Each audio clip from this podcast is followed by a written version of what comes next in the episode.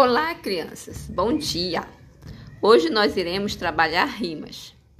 O que são rimas? As rimas são quando duas palavras apresentam sons iguais ou muito parecidos uma com as outras. Iguais é que eu vou falar agora. Mão rima com mamão.